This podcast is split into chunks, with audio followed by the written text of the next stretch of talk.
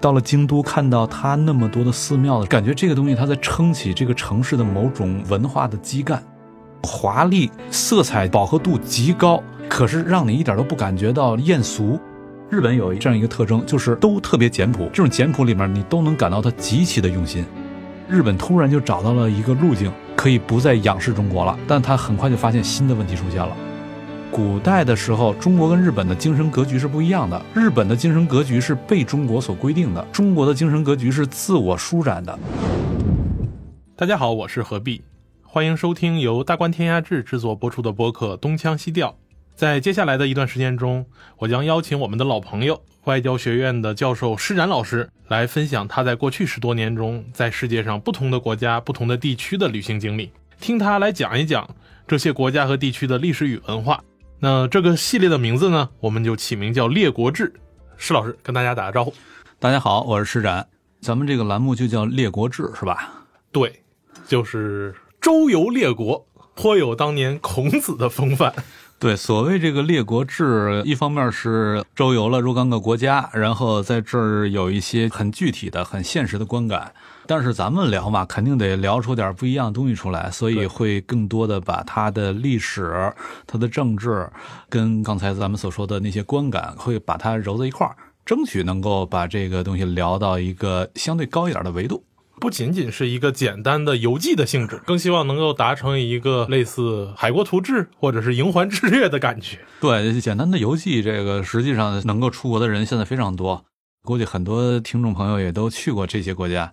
所以简单的游记，我觉得就没有必要聊了。咱要聊，就得聊点更多的、更底层、更深层的，关于历史啊、关于文化呀、关于政治啊等等这些东西。好，那施展老师的《列国志》在接下来我们就会开讲了。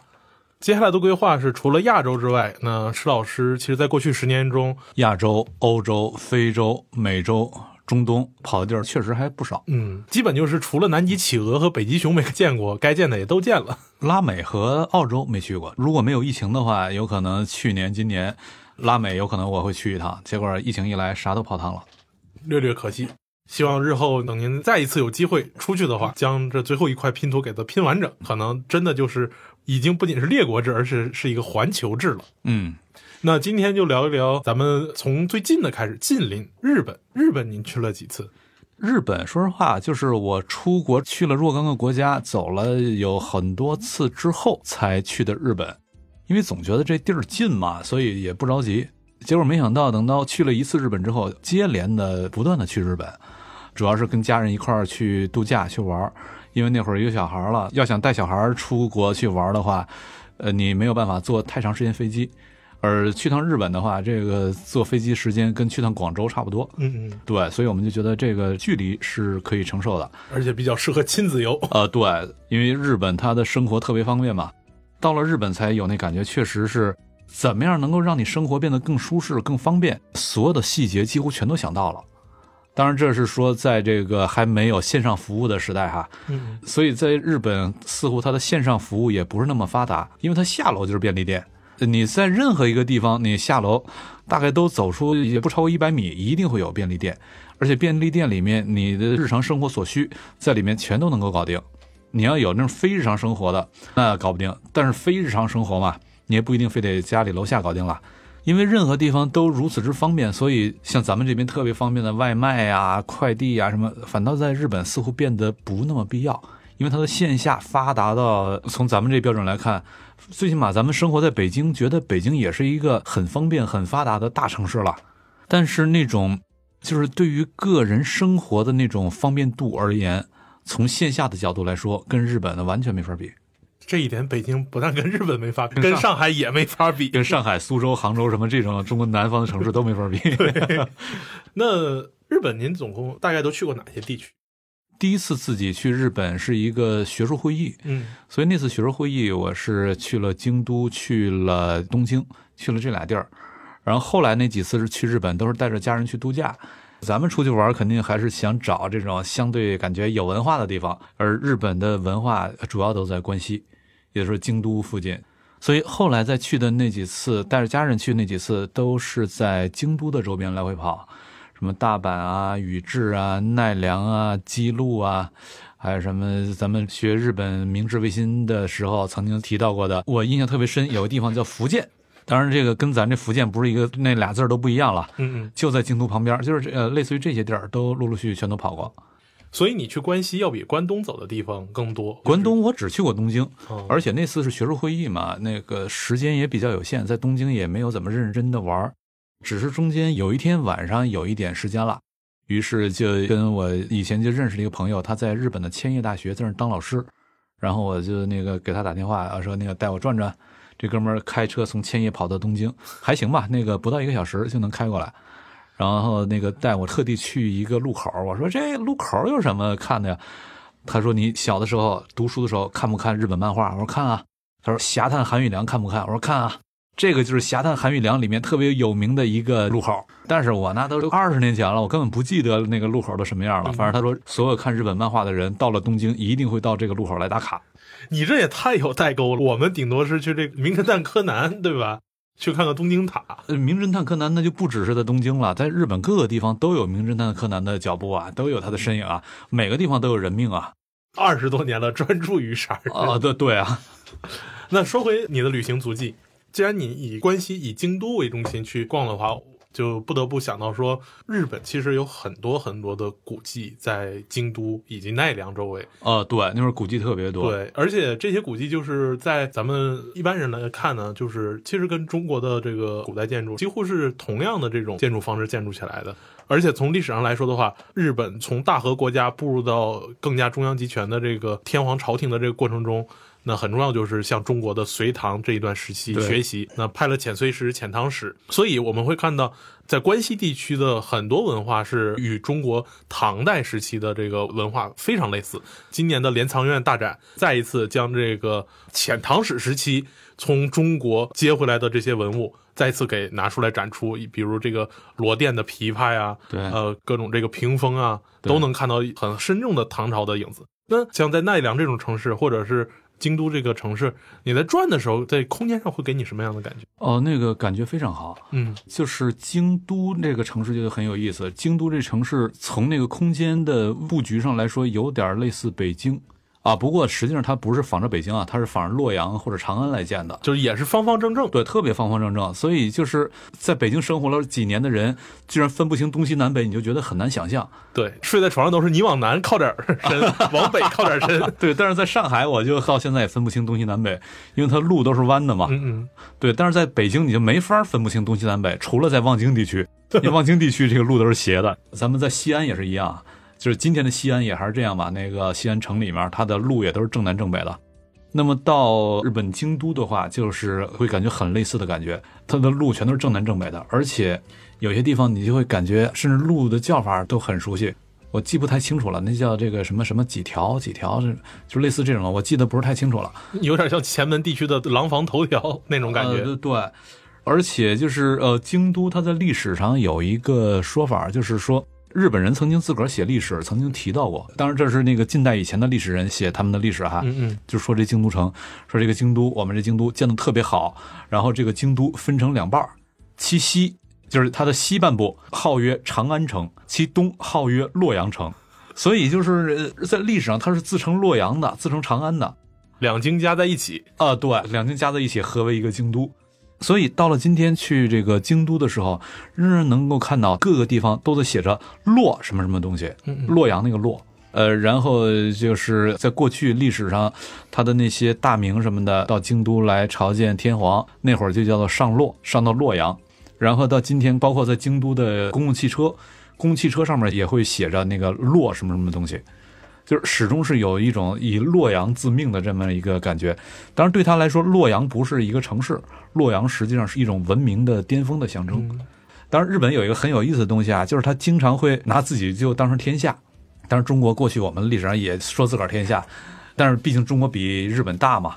呃，只不过到了后来，这个西方人都打过来的时候，咱们仍然说我是天下，你会觉得呃中国有点自大。但是再去看日本的话，他的那种似乎有点自大，似乎也能理解了。日本人经常会说我这儿什么天下怎么怎么着，实际上他所谓天下就那几个岛上嘛。有一句话叫什么那个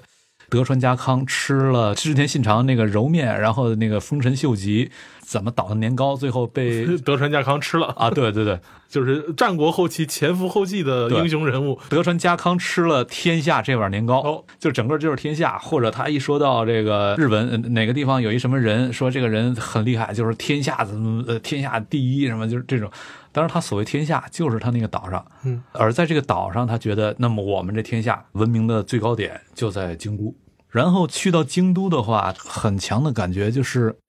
说实话，我在那儿有的时候我就有点难过，因为那个城市里面到处都是寺庙，然后咱看老北京的地图，跟那差不多。也到处都是，对走街口就有走几步就是个寺庙，走几步就是个寺庙，而且那寺庙，就看老北京地图啊，呃，以及有一些照片，那寺庙都是很有味道的。但是今天就是都没有了。不过我们为我们的现代化成果而感到自豪。对，呃，但是你到了京都，看到它那么多的寺庙的时候，仍然会有一些失落，就是你感觉这个东西它在撑起这个城市的某种文化的基干，而且那些寺庙都特别的有味道。像那个京都，我特别喜欢它的清水寺，就是它那个红柱白墙，在山上看落日的时候，那啊、个它太漂亮了，非常漂亮。对，而且清水寺它是有一个很高的呃，类似于戏台，实际上是它大殿的一侧伸出来很长的一个阳台样的东西，然后下面是很长，因为那个完全是伸在那个半山腰上，嗯嗯所以下面有很高的那种木的柱子来撑着那个类似于阳台。中间是就是山谷了嘛，你可以绕到对面去，从对面往这边看，特别高，特别大，然后又都是那种一看就是大几百年的那种木头，都是黑黢黢的。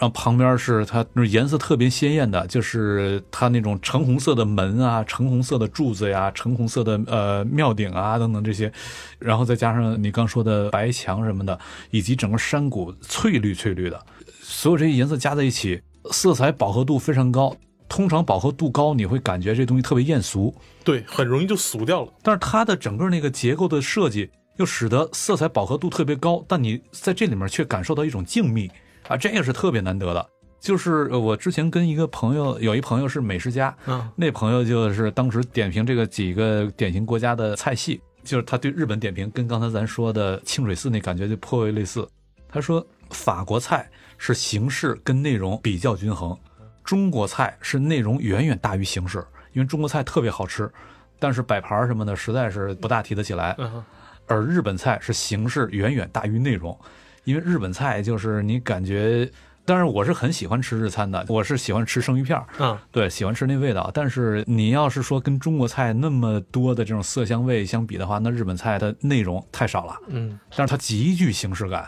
而那种形式感，以至于让你感觉，如果我还要在这里面追求什么太多味道的话，我是不是太俗了呀？而且这种形式感到什么程度？我第一次去日本的时候，那次我是特别惊讶。京都有一个很有品位的，算是它的民俗区吧，那地方叫花间小路，不是一条路啊，是那一小片的区域叫花间小路。呃，然后我第一次去的时候去开学术会议嘛，主办方就带我们去花间小路到那儿吃饭，在一个古色古香的，但是又特别简朴。日本有这样一个特征，就是都特别简朴，但是这种简朴里面你都能感到它极其的用心，因为它的这种用心就使得你在这种简朴里面，你不会轻视它，而是会有某种肃然起敬，就是你直人感。极其用心的简朴。于是，这种简朴背后，它的所伴随的那些呃心思，实际上是有很浓的这种文化在里面的。当然，那个又是特别古色古香，但跟中国这个古色古香也不是一概念。咱们古色古香也还是内容有可能会大于形式的，但它绝对都是形式大于内容。所谓的古色古香，实际上没什么太多东西，但你就是感觉这形式让你古色古香啊，鼓起来对，有有某种我我不能俗，我得在这儿得有品一点儿，对。然后在里面吃那顿饭，一个套餐，呃，那套餐吃了，我觉得哎呀还不错，但是也没有什么别的感觉。等他出来之后，看到他门口墙上贴着他的那个几个套餐的那个，就是他有若干种套餐，嗯嗯，每种套餐都有一个名字，它里面提供七种套餐，七种套餐每个都有名字，这个名字连在一块儿是一句诗，叫做“雪月疏桐舞清雅”。就是这名字你，尽管你都听不出来是哪几个字儿，但是你听着一听着就很雅。啊，雪下雪的雪，嗯，月亮的月，疏是稀疏的疏，月朗星稀，然后树枝稀疏那个疏，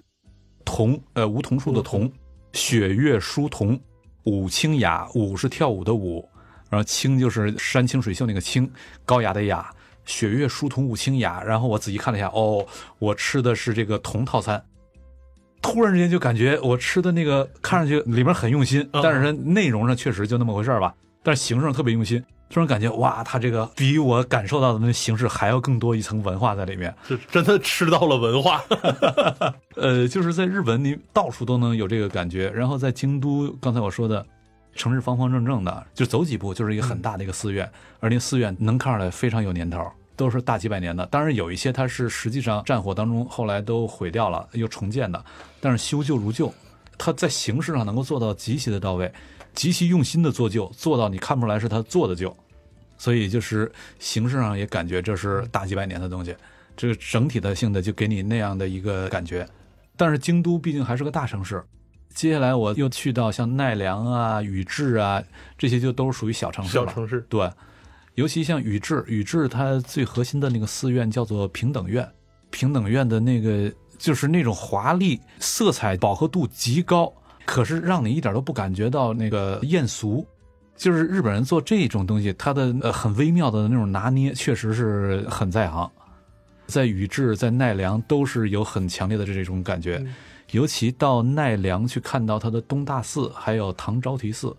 那唐招提寺是鉴真东渡之后鉴真修行的那个寺，对，呃，那个寺一进去真的是又回到唐朝的感觉。一进到寺里面，那些呃树啊，那树一看相当有年代。然后那个地下的地面上布满了青苔，那个青苔就是让你看上去就是觉得，一般情况下青苔给你滑溜溜的感觉，但那青苔就给你一种厚重感。主要是它整体氛围营造出来的，使你觉得这青苔也不滑溜了，也不油腻了。然后在里面那个唐招提寺本身也是非常的朴素简单，但是那种文化感非常强。然后再到旁边那个东大寺，东大寺也是呃仿唐代的寺建的，但是后来毁过好几次。最近的一次重建放在中国的话，约等于到了明末的时候了吧？明末清初的那会儿，具体年代我记不清了。但是仍然，它的这个气质是仿唐朝那气质建的。中国这边，我们看在宋以后，实际上辽的那些建筑还是有唐的气质的，但是宋的建筑跟唐的气质就巨大区别了。这个咱们之前聊过，在山西的时候，南北两边的木建筑能看到啊，对对，这气质上区别非常之大。然后再往后到明清的建筑，它跟唐的那种感觉，那个气质上就完全不一样了，完全是两个路数了。可是，在日本看它的那些建筑，像他刚刚说那东大寺。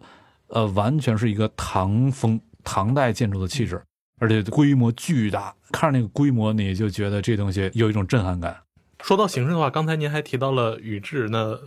中国人最熟悉的可能就是宇治的抹茶。抹茶，对这个茶道，齁死我了，这就是。就是喜欢茶道这件事，也是一种非常具有仪式感的东西。你有没有尝试过一点？呃，尝试了，就是宇治那个呃抹茶嘛，宇治特别有名那家，我还忘了，反正是从火车站下来往前一条街直着走，走到头就是那间店。让我再去的话，我应该还能找得到那家店，是他最有名的一家店的总部。嗯嗯。然后在里面有好多人在排队，有进去买到他那个抹茶的冰淇淋啊，然后再喝一杯啊什么。说实话，那个是让我感觉不太日本。就是日本的东西很清淡，但它那个抹茶特别的甜，过齁。对，有可能是因为我对它的是一个清淡的期待吧，有可能未必那么甜，但是我对它期待是比较清淡的，结果喝起来那么甜，就是让我觉得这不大像日本。说到这个你在京都和奈良的这种旅行体验，其实刚才最核心的一个就是你感觉它在文化的形式上要大过于某种意义上的内容。对，这恰恰就是说，相对于中国来说的话。呃，也许我们会对这件事会有某种意义上的优越感，对，因为它没有内容，它只好用形式来凑嘛。对，而内容哪来？内容从咱这儿来的呀。这种的确是一种文化上的优越感。但是考虑到日本这个国家还是相对来说非常特殊，呃，它不仅在历史上跟中国有着非常密切的这种纠葛，而且在近代史上，它和中国这个纠葛就会更加的深厚和这个难缠。整个这个不止日本了，东亚这几国，包括咱们下一期可能会聊一下韩国。中国、日本、韩国这几个国家在近代历史上的命运完全都是彼此纠缠在一块儿了。你脱离开其中一方，没有办法有效的去解释另一方。对，那今天说到日本的话，我们就会发现，由于在近代史上，其实我们和日本几乎是在同一时期遭受到了西方文明的直接的侵扰。嗯呃，以至于两国都开始有某种奋起直追的感觉。嗯但是日本这个国家，我们就会发现它的转身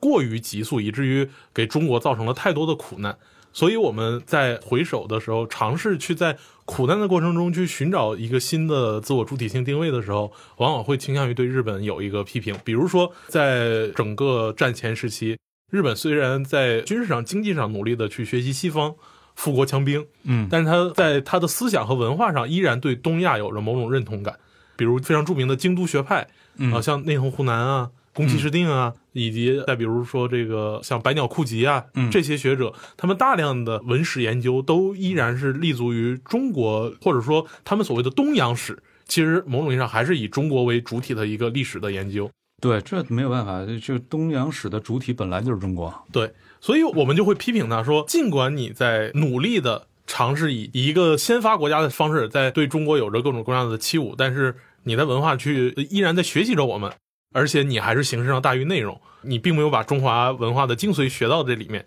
所以我们现在看很多抗日剧里面会特意强调这样的桥段，它虽然不一定真实的在抗日战争中发生，就是我们的编剧会安排一定的桥段在剧里面对当时的日本侵略者会有一个批评说，啊，你们尝试去学中国的仁义忠孝，但是你们最后学的什么？你们是愚忠愚孝的这种武士道，毫无人性、非常残暴的这种武力的争霸。这个时候我们就会发现，的确像你刚才说的，东亚这几个国家它互为镜像，它日本某种意义上。至少在战前一直是在对东亚的中心，就是我们的长城以内的中原地区，有着某种向心力。这一点其实最明显的是丰臣秀吉，当时几乎是一统日本的天下。嗯但是他放眼一望，在这个基本就是平定战国以后没几年，他就决定我要出兵朝鲜，再打大明。我想要占领北京，让我们的天皇搬到北京去，奉天皇于北京。对，真正的成为一个天下的中心。呃这时候我们就会发现，日本人对于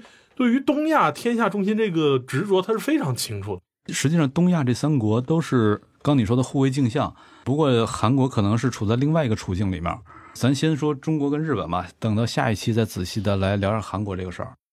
日本跟中国，它在文化上，它始终处在一个很纠结的状态，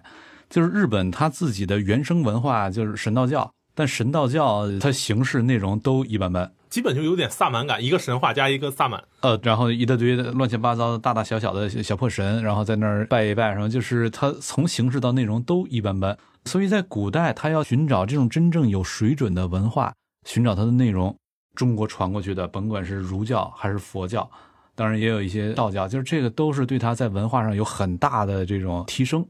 所以日本它就会面临一个问题，就是我的文化都是从中国来的。那么我面对中国的时候，始终就有一种在精神上有一种仰视感，因为我的文化从你来嘛，我通过你，我才能认识我自己。那我对你一定会有一种仰视感。但是日本很早就在表达一种主体性，它很著名的这个天皇的称游，对于中国人来说最熟悉的就是呃日出之地天皇至日落之处的大隋皇帝的那份由小野妹子带过去的国书。啊，我觉得这事儿还得再分哈，就是小野妹子来那会儿，那还是隋朝嘛，嗯，当时他还没有对中国这边有什么样的实力，没有一个直观的感受，所以到公元六百六十三年，当时中国跟日本有一场白江口海战，那场战争把日本彻底给打服了。然后在那之后才开始真正的埋下头来向中国学习，所以在此之前，他有你说那种主体性什么，我觉得这个倒也不意外，嗯就是那会儿还处在某种夜郎自大的状态。嗯然后也不觉得自己跟中国有差太多，直到那场白江口战役把日本给彻底打服了，就是大唐跟日本又是在朝鲜，就是这是中日韩三国这命运是呃完全摆脱不开的。大唐跟日本在朝鲜的白江口在那儿打了一场大仗，这仗把日本打得很惨，之后日本就是彻底埋下头来向中国学习。然后那什么京都其西越长安城，其东越洛阳城，什么都是在那之后奠定下来的。所以到了那之后，他就会有某种在精神上对中国的仰视感。但你在精神上总是仰视别人，这肯定不舒服。但问题是，我不仰视你，或者我能够从文化上我发展出我独立的一个东西，而且它的水准丝毫不亚于你，甚至更高于你。那么我这种仰视的这种不舒服，我就能够摆脱掉了。对，有一定程度上的消解。但问题是，日本它一直自个儿没发展出来这个东西，没发展出来这个东西，那就有另一个选项，就是索性我占领你，由我来统治你，那这个问题也能消解。所以就是丰臣秀吉他要奉天皇于北京，这里面既有他的个人野心的一面，但是野心你往哪个方向野，这也是有你的某种潜意识的驱使的。就是对他的这种潜意识来说，在北京这才算是中原，这才算是天下嘛。因为你要是从儒教的这个视野来看的话，中原天下，这才是一个大丈夫当所居的地方。或者说从这个儒家的经学的自身的呃思想来说的话，大一统所确定起来的王道的这样一个儒家对于王者的合法性或者正当性的认同。它一定是以中原为中心的大一统，在春秋这部呃儒家经典里面，它所规定出来的一个你能接受的思维框架的，已经限定住了。对，而且这个就是中国的古代典籍里面更进一步的，这个哪算中原？它有一个很具体的规定。首先，禹划九州，就是禹贡里面大禹把天下划为九州，然后划九州的时候，他又搞了一系列的山，有五岳，然后还有这个岳山，还有镇山，每一州都有一个镇。呃，有五岳，有九镇，五镇、九镇，在早期是九镇。当早期的九镇是对应于九州的，每个州都有一个镇山。因为每个州都有个镇山的话，那你这个就是太属地化了。嗯，所以就是到了隋的时候，他把这个给改了，改成了四镇，东西南北各一个镇。北镇伊吾吕山，就咱老家旁边啊啊，北镇伊吾吕山，然后这个西镇吴山，在今天的这个陕西东镇那个山东的好像是宜山。然后南镇是浙江的贵集山，后来在唐还是宋的时候，又加上了一个中镇霍山，霍山在今天的山西。山西对，这样东西南北它就不再是一个很具体属地化的了，它又一进一步的给抽象为一个普世的方位。那么这就会带来什么结果呢？五岳五镇加在一块儿，它勾勒出一个很具体的空间。严格来说，王都是应该在岳镇所围起来的那个空间中间的。如果你的王都完全在这个越镇之外的话，你就差点事儿，你就绝对不算中原，你算夷狄。对你哪怕再有武力，你在文明的空间里面是一个是个夷狄，夷狄，你永远在偏在外面。对，所以就是在近代以前，日本甚至曾经有一些文化人，就是我看到过那种资料，说有人因为自己身为夷狄而悔恨痛哭，但这没办法，你生在日本嘛，这个实际上也没啥可悔恨的，你改变不了的命运，但是因此而恼怒痛哭吧。反正就是他对这个夷狄的身份是非常敏感，因为我不在中原，这这没辙。但不得不说，那个时候的日本真的对儒学这真学真信真用。所以日本到了后来大清入关、明清交替之后，日本当时有一个很重要的理论的呃发展，叫做华夷变态论，就是说本来你这个大明你是中华，结果现在这个蛮夷进来了，你不再是中华了，你也变成蛮夷了。那中华这个统序不能断啊，这统序在哪儿呢？在我这儿呢，就是谁仍然维持儒家文化，谁就是这个呃华。所以今天我成中华了，你那边成蛮夷了。实际上他要发展这个东西，内在所包含的就是他的一种文化焦虑感，就是我自己没有我内生的内容，呃，我只好用形式来填充。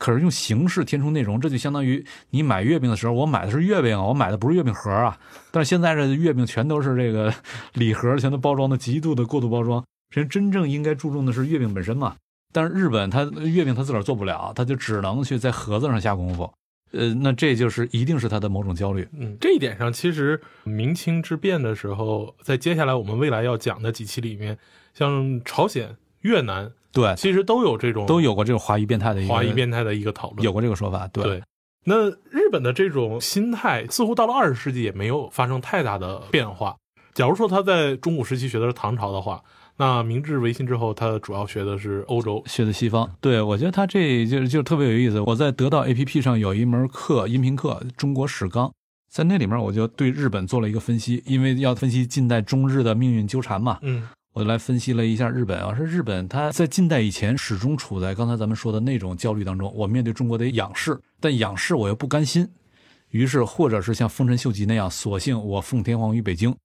呃，或者是我闭关锁国，但我这个事儿我很不甘心。那么等到西方打过来之后，他突然之间发现，哦。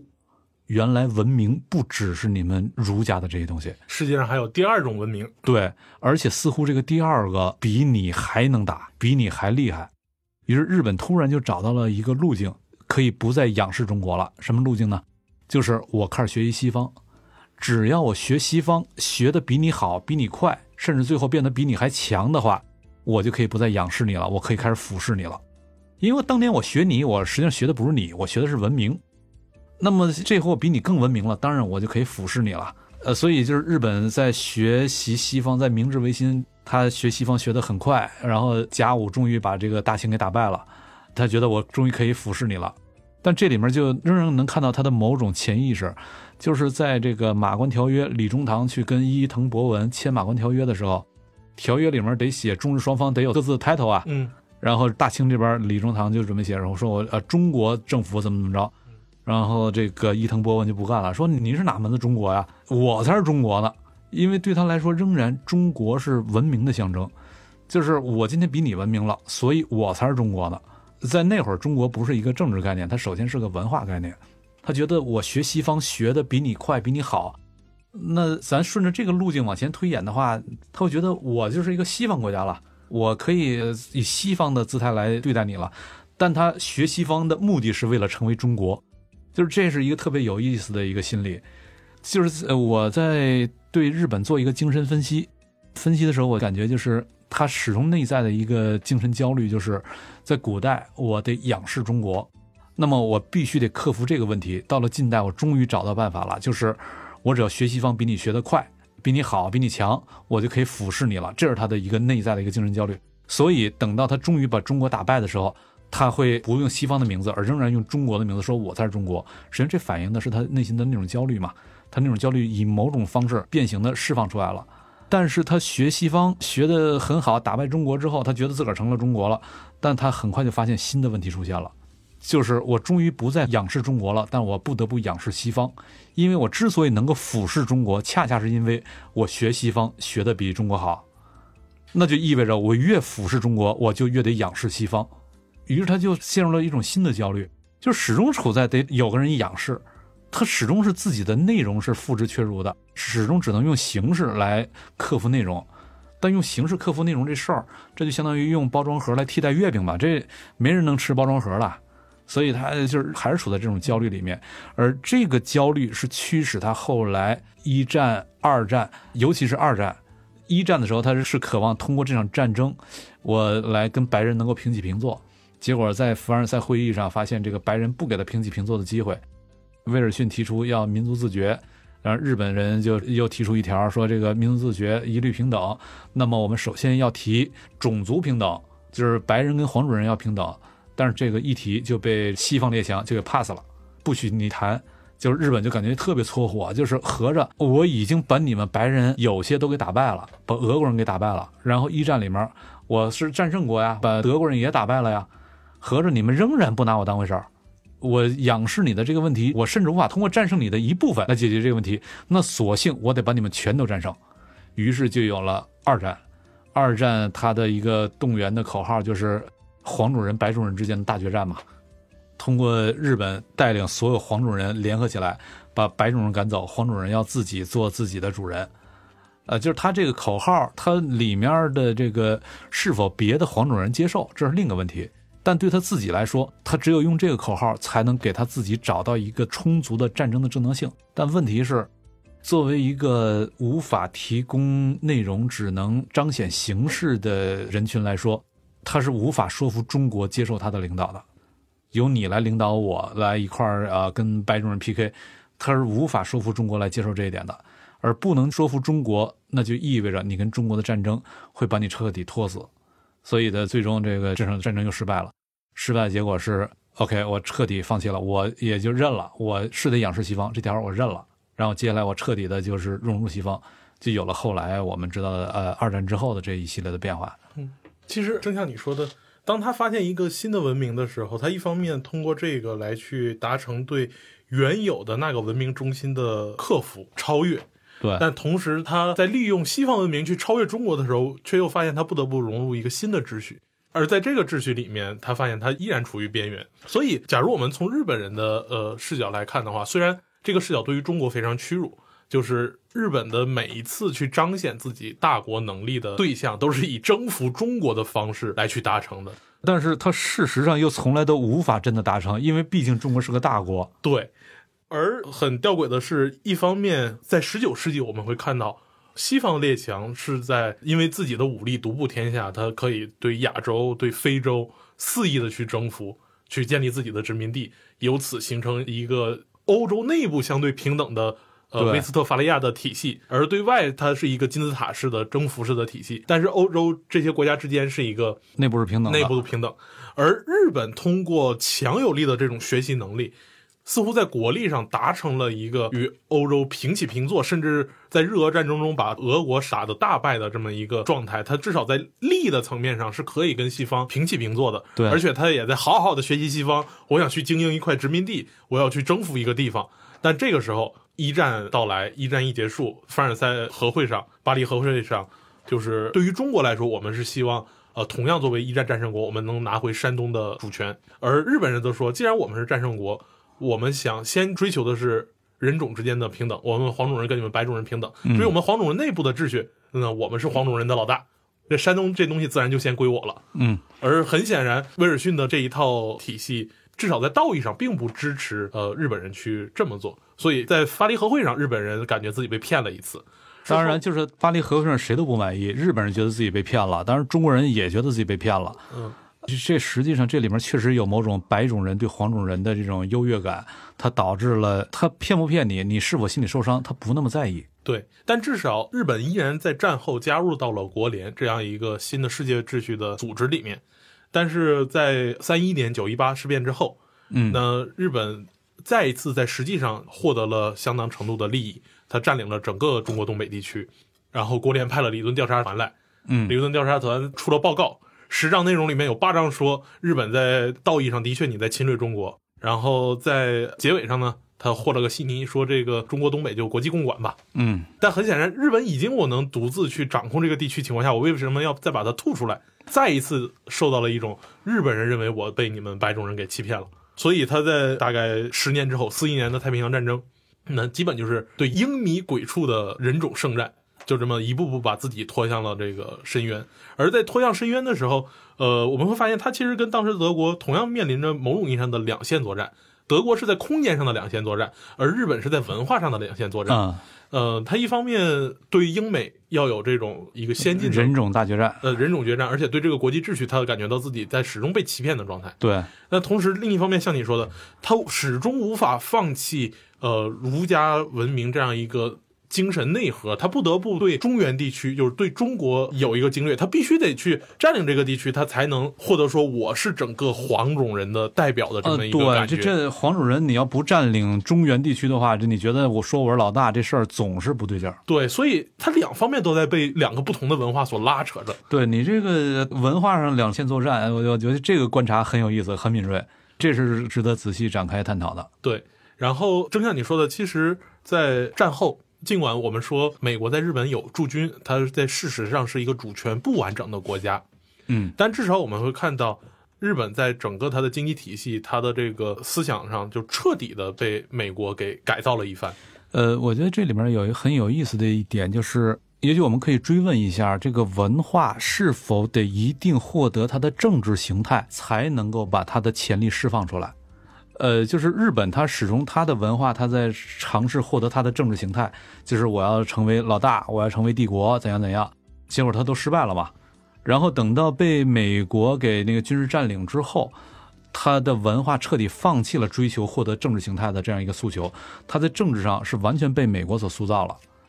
但是到了这会儿，他就是文化放弃了这个政治追求之后，他开始文化获得它独立的生态、独立的空间。于是反倒我们今天会感觉，哎，日本这个文化保存的很好，很有味道感觉还挺有活力，啊，对，挺有活力。甚至就是你到那儿，你会感觉这个对西方人的视野当中也是嘛，就是觉得日本它是很代表东方文化的。呃，对西方人来说，它有很强的这个感觉。嗯我说这里面就是一个很有意思的东西，就是文化跟政治到底应该是一个什么样的关系？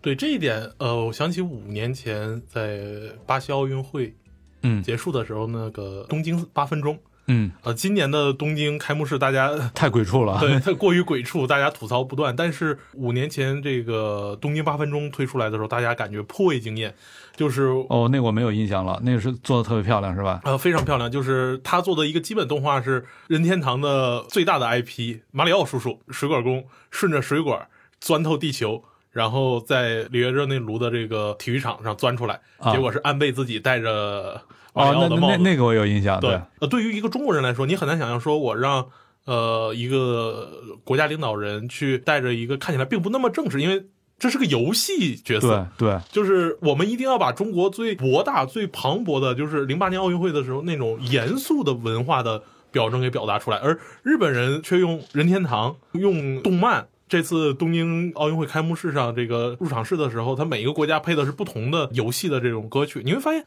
日本人反而不在乎这个，嗯，他的这个对于现代文化，他彻底用这种娱乐化的现代文化去把自己给表达了出来。呃，但是这又丝毫不排除他对自己传统文化的珍视和传承，就是在日本能感受到他对自己传统文化的重视。他的那些古建啊、古典的东西啊，然后他的那些包括什么相扑之类的，相扑我实在看不出这东西有哪儿好看来，但日本人极其的这个着迷，极其的疯狂。他的现代、它的传统是可以比较好的结合在一块儿了。我猜想这个应该跟它的文化放弃了获得政治形态，因为这里面你就能感受到它的文化就很松弛嘛，他没有一种精神紧张、精神焦虑，很松弛。就他不必把每一个文化要素都视作一个神圣性要素，呃，对，因为假如文化和政治拉得过于紧密的话，它需要文化给予政治外部形态的，一个需要获得神圣性。合法性的去对，这支持。这反过来也会让这个文化本身它会背上过重的包袱。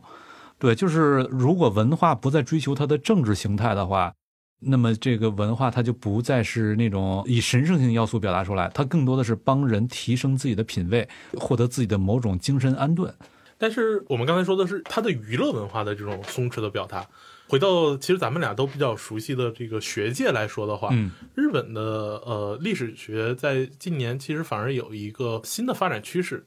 特别是随着国内很多出版社开始引进这个日本的世界史的这个讲坛社的那几套是吧？，对讲坛社已经引进三套了，讲坛社的中国史、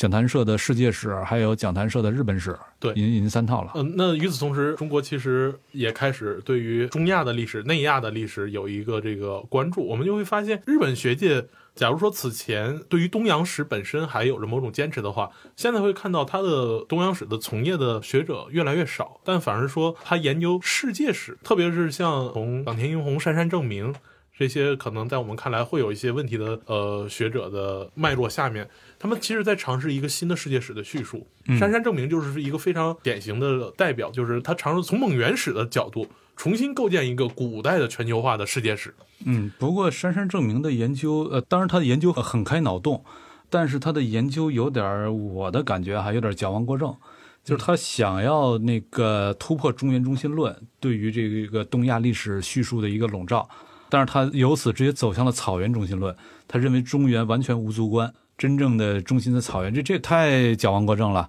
对就是草原上它是有武力，但是你要说这个真正的这这种文化呀、内容啊、生产啊、财富啊，你怎么可能脱开中原来说事儿呢？但是这种史观反而会有一定的趋向，就在于说，它除了这一套史观之外，比较有意思的是，在民间还有一个所谓的世界突厥语语族的民族大会。啊，对，我们会发现，哎，东亚的这个日韩也在参与其中。通古斯语族，对，就是从通古斯到突厥，他们尝试在构建一个欧亚内陆大草原这样一个空间上的民族的连续性的叙事，嗯。去尝试将日本脱开原有的中原中心的东洋史，而纳入到一个类似于由内亚史从蒙古开始构建起来的一个新的蒙元时代的世界史，一直到现在，然后再去讲日本怎么去融入到一个新的海洋的世界秩序这么一个过程。这个时候就会给予日本一个全新的对于古代史的叙述。我个人认为，他似乎是在努力的给自己的古代史做一个精神断啊奶。，那这个从江上波夫的骑马民族从那儿开始，就是就已经开始了对，一直在寻找这个东西嘛。实际上，这个东西也是他用来克服他面对中国的时候他的某种精神焦虑，就是我精神上总得仰视你，这不舒服。嗯，他要克服这种精神焦虑的一种努力吧。你刚说的这些是很有意思，然后呃我还在感兴趣的另一个点是，实际上中国跟日本在近代以来，它的命运始终是一个纠缠交错的，互相以对方为对手，但实际上，日本以中国为对手，呃，这个你是可以想象的，因为他仰视你，那么他总想把你给推翻掉，把这种能够在精神上压制我的这个对手把他推翻掉，并且他周围能够为对手的这个太大了，这个我不推翻你的话，我没有办法腾出精力来做别的事儿，所以他以中国为对手。但是中国在古代，中国从来不以日本为对手。中国觉得自个儿是天下，自个儿是世界。日本始终是罪而小邦。对，所以就是在古代的时候，中国跟日本的精神格局是不一样的。日本的精神格局是被中国所规定的，而中国的精神格局是自我舒展的，它自我舒展为整个世界、整个天下。所以中国从来都是在古代是有一种普世主义的取向，而日本它始终以中国作为他者。只要你找到一个明确他者，你就会有一个民族主义的取向。这是很容易出现的一个现象，所以就是古代的时候，中日的这种精神格局不一样，中国肯定比他要大得多。但是到了近代，中国被他打败了，打败之后，这里就出现一个问题，就是中国如果不以日本为对手，你会发现你搞不过他；而一旦你以他为对手，你把自个儿的格局给拉下来了，彻底的陷进去了。对，就是你把自个儿的格局拉下来，你就变成一个民族主义的一套玩法了。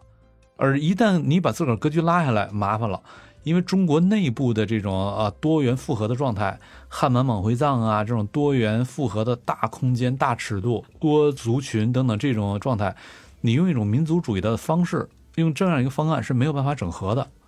所以就是只有靠一种普世主义的方案，你才有机会整合这样的一个内在的多元复合的这种复杂状态。可是，呃，我这个东西完成整合之前，呃，日本他不停的在打我，他打我的话，我得先得对付日本，而只要一对付日本，马上我格局就被拉下来了，被从一种普世主义的一个呃足够宏大的视野给坍缩到一个民族主义的视野，而一旦坍缩为民族主义视野，反倒你内部的整合会开始变得困难。于是就是，你不以日本为对手的时候，你的格局足够大，你能够把内部做一个有效整合。以日本为对手的时候，你的格局会变小，你是反倒搞不定内部的事儿。直到你能够重新找到不以日本为对手，有一个更宏大的格局的一种视野的时候，你内部的这种复杂的这种状况才有可能把它给摆平。其实这一点还可以换一个视角来去尝试解释这个问题，就是为什么中国不得不以日本为对手？在近代史上，它是有一个非常现实的问题回应的，就是说。作为一个和西方相比来说是个异文明的文明中心，中国如何走向一个西方式的现代化的这个过程？因为这个现代化的确会带来这个国家的经济和武力上的快速增长。嗯，而正因为中国它的体量过于宏大，而且是个多元复合的这个文明，它很难在向西方的学习和赶超过程中能形成一次彻底的完整的转身，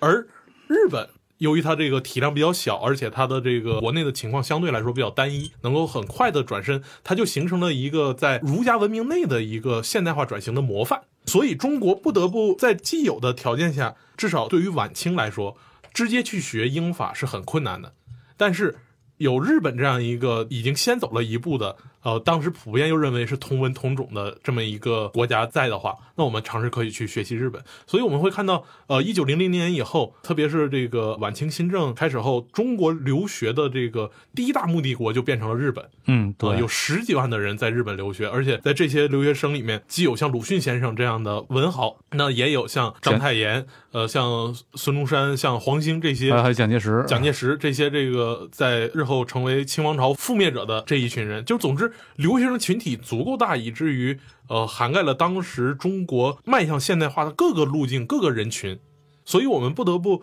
通过日本来去学习现代化，以至于无法想象说没有日本这样一个模范带头作用的话，我们中国怎么去探索一个有效的现代化的可能性？所以这个时候，并不是说日本打了我们，我们才不得不与日本为对手，而是说在更麻烦的一个整个东亚文明向。呃，现代化转型的这样一个过程中，中国不得不跟在日本的后面去尝试去探索一个道路。而恰恰说，当我们的革命胜利后，我们开始走一个不以日本为先导的这样一个现代化道路的时候，我们就会发现，其实，哎，这种焦虑感至少在四九年以后消失的比较清楚。一方面，因为日本，呃，被美国所占领，而且经过了改造；而另一方面，我们中国尝试在共产主义的文明体系下。去走一条不同于日本式的近代化道路的过程中，它的精神结构上就已经不需要再跟日本产生那么大的纠葛。所以我们会看到，我印象比较深也比较感慨的一幕，就是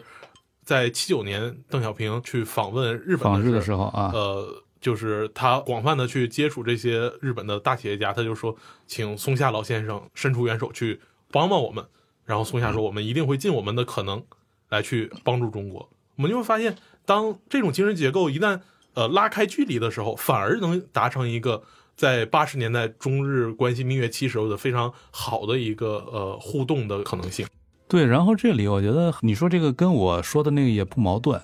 就是呃中国总还是得找到某种普世主义的精神格局和方案，它才能不再以日本为它的这个呃对手，或者说学习追赶对象，那么它的格局才打开，然后以及它内部的这种多元复合的这种复杂问题才能够处理。而共产主义本身就是一个，它天然的也是一种普世主义的价值观，嗯，普世主义的意识形态，所以它的格局天然是很大的。马克思呃思考问题从来都是以全球为单位嘛，从来不以哪个单个国家为单位。而且到了二战之后，日本它在政治上它已经完全是没有自己独立的政治地位了，所以就是中国也不可能再以它作为自己的一个政治对手了。同时，中国自己又获得了一个普世主义的一种价值观来作为自己的精神引导，呃，所以他就会呃跟日本这个关系开始能够比较好处了。而且在近代转型的时候，以前经常看到有人在说，你看日本那个明治维新转多好，中国怎么就这么笨，转不好？其实中国跟日本在转型的时候所面临的问题是完全不一样的。中国的问题比日本复杂太多了，一个是这个日本它内部基本是个单一民族。除了北海道有点虾夷人之外，基本都是大和民族嘛，哦，勉强再加上琉球有一点点人，但那都比例太小了，所以它基本上可以当一个单一民族来看。那么在这种情况下，转型的时候，它需要整合的人群，这个任务就比较容易完成。而中国内部汉满蒙回藏就是多元的人群，你要整合起来，你用怎样的一套观念系统来整合这群人？首先这就很难，找到这套观念系统这事儿就挺难的。然后再以及呃，日本它因为儒家不是它的原生文化嘛，不是它原生文化，所以它事实上它不是用儒家来定义自身的，它只是在过去认为儒家之外我不知道啥叫文明，所以我是追求文明，但我仍然有我的这个，它叫做和魂阳才和魂，就是类似中体西用啊，对。然后实际上它这种和魂这个东西，在过去学中国的时候，它也在讲究我们得有和魂，所以它是通过和魂它来确认我是谁的。那么一旦这个过去我用的中财，今天洋人来了，我用洋财，只要和魂仍然在，我仍然能说得清楚我是谁，能说清楚我是谁这事儿非常重要，因为只有你能说清楚你是谁的时候，你才能说清楚你目标是什么，有了清楚的目标，你才能够对国内进行一个有效的动员和整合。如果你目标混乱的话，那你根本就不知道该怎么动员和整合了，你丧失了号召力嘛。而中国这边的跟日本相比就比较麻烦，就是儒家是我们内生的。内生的文明，对日本来说，儒家不是我内生的，我是通过呃和魂来确认我是谁的；而对中国来说，我必须得通过儒家来确认我是谁。那通过儒家来确认我是谁的时候，我要把这个儒家的东西，把传统轻易就抛弃掉，说不清楚我是谁了，我也就无法有效定义我的目标了。我国内实际上整合不起来。而对日本来说，我把这个儒家很多东西抛弃掉无所谓，因为我用这个和魂就够了。我把它合魂上面嫁接中才还是阳才，那都取决于我合魂想要什么嘛。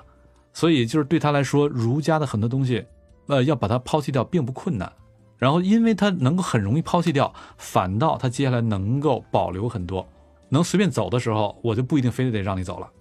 而在中国这边，我脱开儒家，我不知道怎么定义自身了，他就很难说这个儒家我就那么轻易的放弃掉。呃，你越舍不得放的时候，最后越是不得不激烈的放，所以中国反倒是在这个五四运动啊什么的，就是我们反传统，反的比日本激烈的多。这个都是跟中国作为一个原生性的儒家文化这样一个文明体，跟这个有关联。所以作为一个镜子，我们呃由日本的时候回看中国，我们就会发现，其实，在二十世纪以来，我们成为一个革命的世纪，很重要的一个问题就是我们要寻找一个新的去定义。什么是中国的这么一个精神核心？去给自己一个呃自我身份的这个表达。对我们需要呃寻找什么是中国这样一个身份定位，以及我们就是一个中国仍然始终是我们内部的问题非常之复杂，而要整合如此之复杂的这种内部的状况人群，你不得不有一种某种具有普遍主义的方案。只有普遍主义的方案，你才能够整合如此复杂多元的人群。当然，这个普遍主义它肯定不能是对西方那种普世主义的一个简单照搬了，因为任何一个所谓的普世主义，它实际上都是某种文化特殊主义把自己给外扩的一个结果。呃，我们肯定不是那种西方普世主义的简单照搬，那个解决不了中国问题，有可能带来更多的麻烦。但是，我们反过来必须也得意识清楚我们自己所面对的这种问题处境。就是我们内部如此之复杂、如此之多元的状况，你用一种很单一的民族主义的方案是没有办法解决的。我们还得找到某种适合于我们的普遍主义，这种适合于我们普遍主义，它才能打开我们足够大的格局，也才配得上我们今天这么大的体量。